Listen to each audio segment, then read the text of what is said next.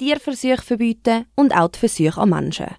Das will die neue Tier- und Menschenversuchsverbotsinitiative. Auf den ersten Blick wird das für viele wahrscheinlich plausibel tönen. Man darf die Initiative aber auf keinen Fall unterschätzen. Bei einem allfälligen Ja würde sich für die Schweiz so einiges ändern. Wie Tierversuche heute aussehen, erzählt Julika Fitzi, Tierärztin und Leiterin der Fachstelle für Tierversuche beim Schweizer Tierschutz. Es gibt verschiedene Schweregrade.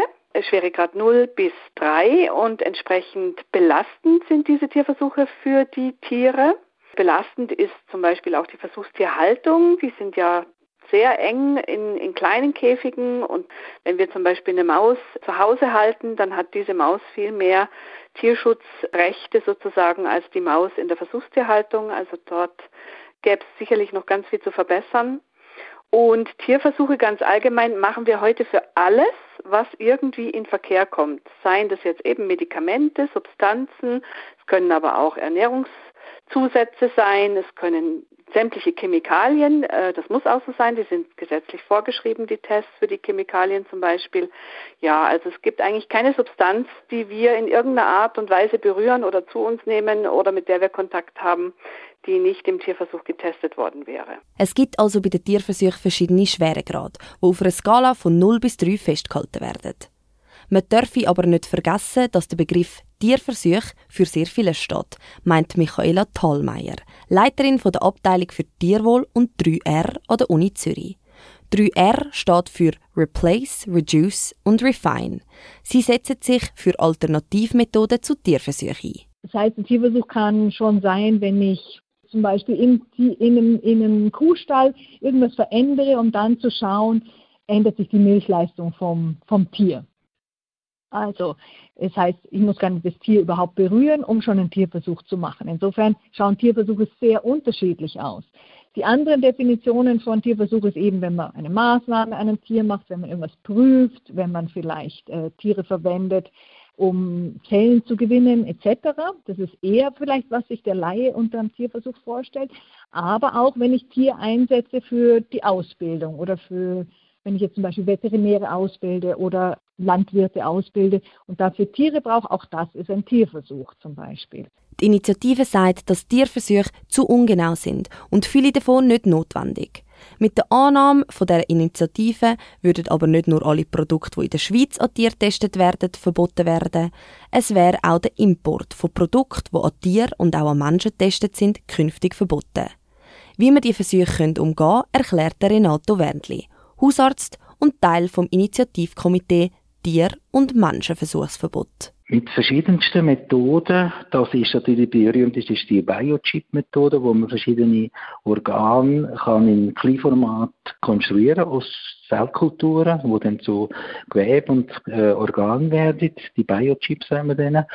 Es gibt, auch zum Beispiel Human on a Chip, wo verschiedene Organe zusammengestellt werden. So bis zehn Organe kann man heute zusammenstellen mit äh, eine Art Blut verbinden miteinander und an denen kann man Forschung machen, aber auch jede andere Methode, also auch epidemiologische Studien oder mit äh, Literaturrecherchen oder einfach die unzähligen anderen Forschungsmethoden kann man brauchen. Man kann Experten befragen, man kann Computersimulationen machen.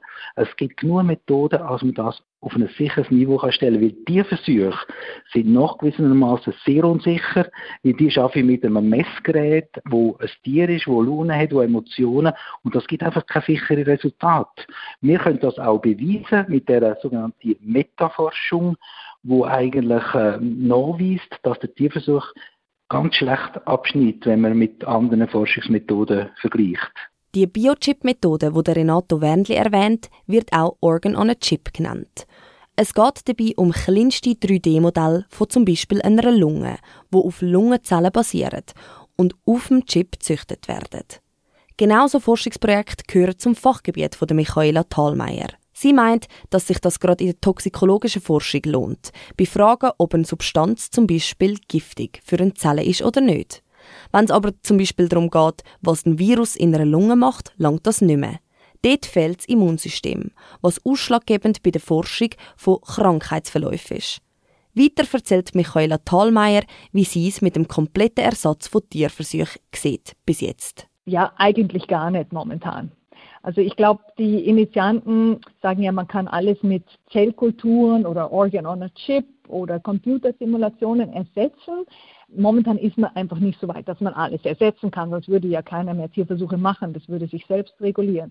Also es ist immer noch so, dass man eben für ganz viele Fragestellungen, gerade wenn verschiedene Organsysteme interagieren müssen, also nehmen wir mal an, man macht Krebsforschung, man muss schauen, wie reagiert denn das Immunsystem zusammen mit dem Gewebe, zusammen mit der fällt mir nur der Fachbegriff ein, extrazellulären Matrix oder dem Blutkreislauf. Das kann man jetzt in einem Zellkultursystem noch gar nicht nachahmen in dem Sinne. Auch Computersimulationen sagen ja nur so schlau, wenn sie mit guten Daten gefüllt sind. Und die Daten müssen auch zuerst mal kreiert werden. Zurzeit sieht Michaela Thalmeier noch keine Möglichkeit, um komplett auf Tierversuche zu verzichten. Trotzdem gibt es schon sehr viele Alternativen, die sich auch immer weiterentwickeln. Auch Julika Fizzi sieht heute noch keine Möglichkeit, zum vollständig tierversuchsfrei zu forschen. Eben sehr schwierig, deswegen ist diese Initiative sogar für uns seitens Tierschutz viel zu radikal formuliert und würde uns eben auch wirtschaftlich, wissenschaftlich ähm, abschotten von unserer äh, von unseren grenznahen Gebieten, aber eben auch international und deswegen können wir die so nicht akzeptieren. Die Initiative bezieht sich aber längst nicht nur auf Tierversuche, sondern auch Menschenversuche. Sprich, es würden auch kein Produkt mehr zugelassen werden, wo an Menschen getestet werden. Bei Menschen handelt es sich immer um freiwillige ProbandInnen, die an verschiedensten Tests mitmachen. Das können Medikamente sein, psychologische Tests oder auch Kosmetikprodukte und vieles, vieles mehr. Wie man dann künftig neue Medikamente könnte auf den Markt bringen, erklärt der Renato Wernli. Also wir sind halt dafür, dass man wird, sagen wir jetzt als Beispiel eine Medikamente äh, Prüfung. Wir wettet eben, dass man sorgfältig und ohne Zeitdruck und akribisch genau mit allen Experten würde äh, an tierleidfreien Methoden ein Medikament ganz gut vorbereiten. Viel, viel besser als heute und würde dann, wenn man wirklich ganz sicher ist, eine sogenannte Erstanwendung machen an einem Menschen, der eben krank ist, nicht wie die heutigen Menschen versuchen, an gesunden Menschen, die auch mit dieser entsprechenden Krankheit hat und auch kann profitieren von dieser Erstanwendung allenfalls, oder?